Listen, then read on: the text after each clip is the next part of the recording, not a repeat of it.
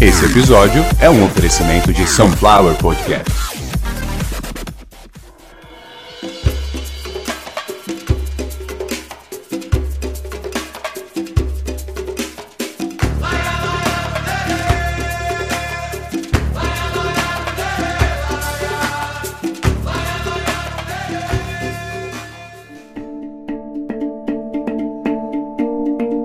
Você está ouvindo o Portal. Portal, o podcast do Caviar uma Ova que fala sobre esoterismo, superstição, um pouco da espiritualidade, enfim, um podcast super alto astral que trabalha com boas energias.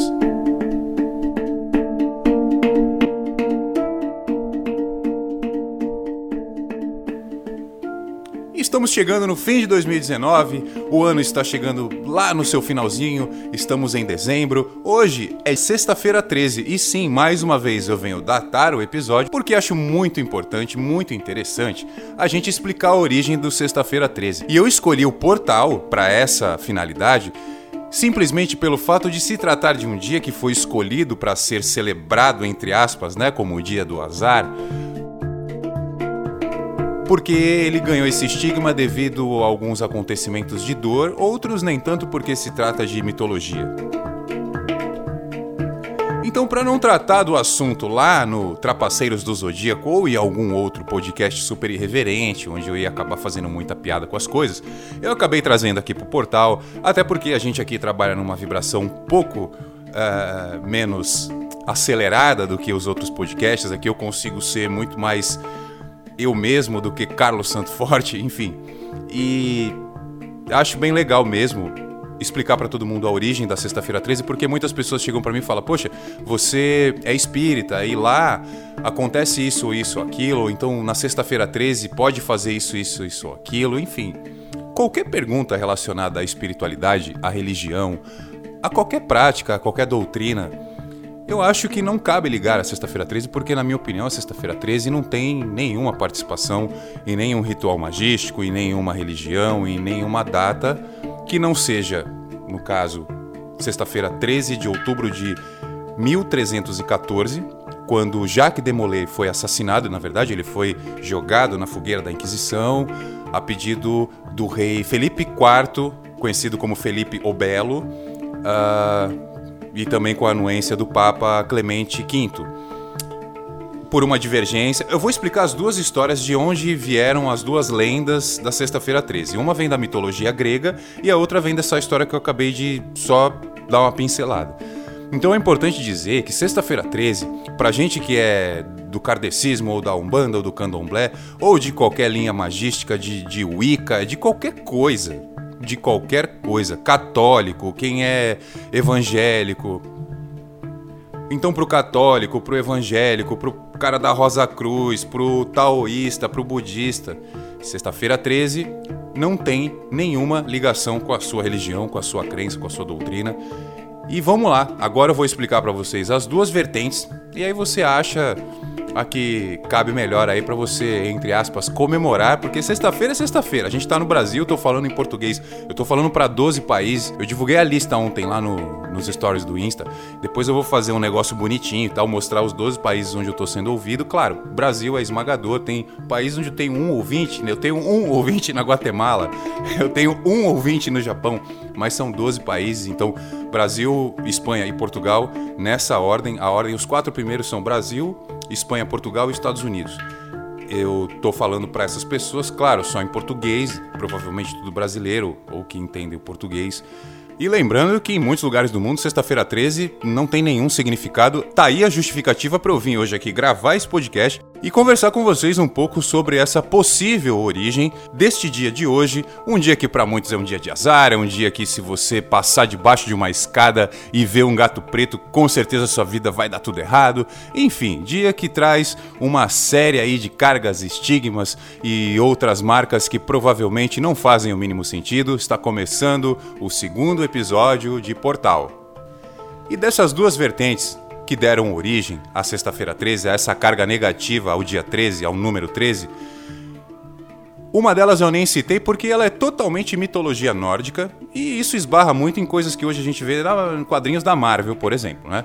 Então diz aí a mitologia que num banquete para 12 convidados chegou o 13 terceiro, que era Loki, o senhor do mal, o senhor das trevas. E haviam dois irmãos de Loki nessa nesse banquete. Eu tô encurtando muito essa história porque senão o pessoal vai perder o interesse. E aí o que Loki fez? Uma espécie de uma gincana. Aliás, aconteciam gincanas nesse tipo de banquete que os deuses lá em, em Valhalla, o, o, o, descanso sagrado dos, dos deuses nórdicos, é, aconteciam essas gincanas e no meio dessas brincadeiras, Loki não tinha sido aceito no banquete, mas ele ficou no recinto, com a permissão do povo de Asgard.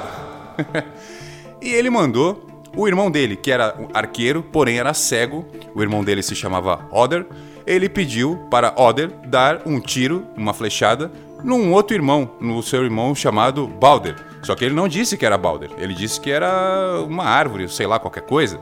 E aí ele deu uma flechada direto no coração do irmão que morreu instantaneamente. Foi pedido para que todos chorassem pela morte é, de Balder, pediram para que uma lágrima de cada irmão fosse derramada e assim Balder seria ressuscitado. Todos choraram uma lágrima. Quando chegou a vez de Loki, ele disse que não, que não iria chorar. E assim, Balder realmente morreu. E assim, Balder realmente morreu. Foi ali a morte. É um episódio da mitologia nórdica, né? A morte de Balder. Uh, então atribui-se o número 13 e o número de azar desde esse momento. Só que a gente está falando de mitologia e não de história. E isso pode ter vindo de 10 mil antes de Cristo, né?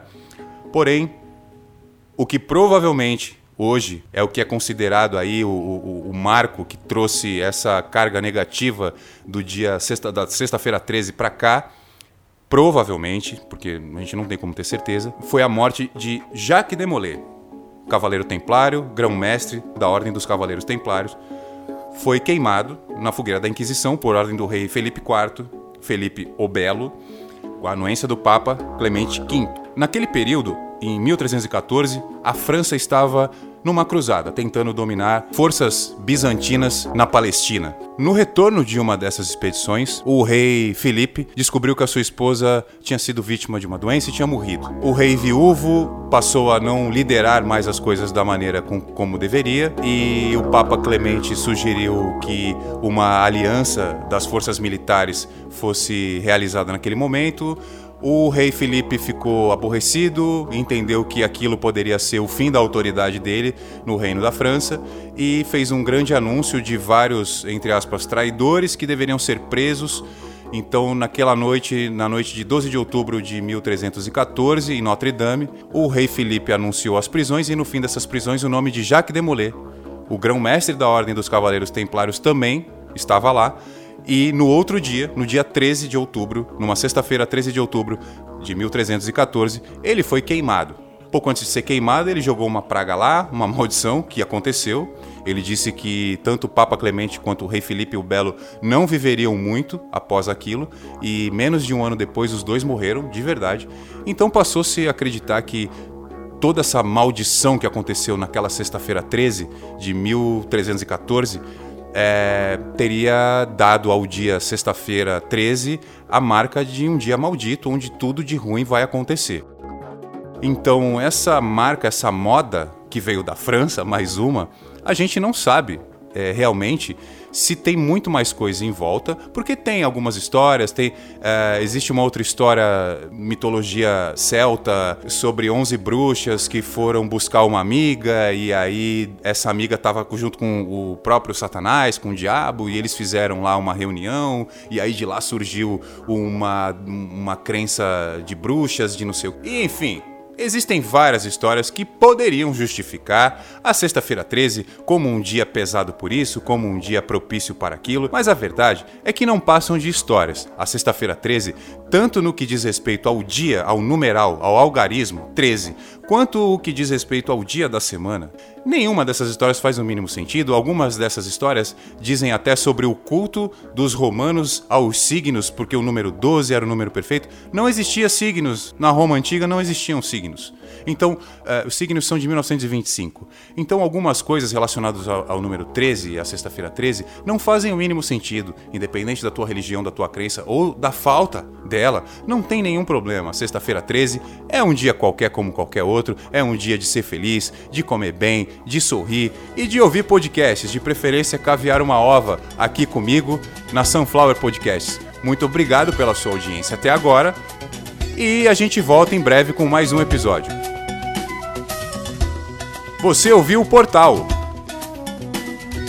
O Portal é um oferecimento de Sunflower Podcast.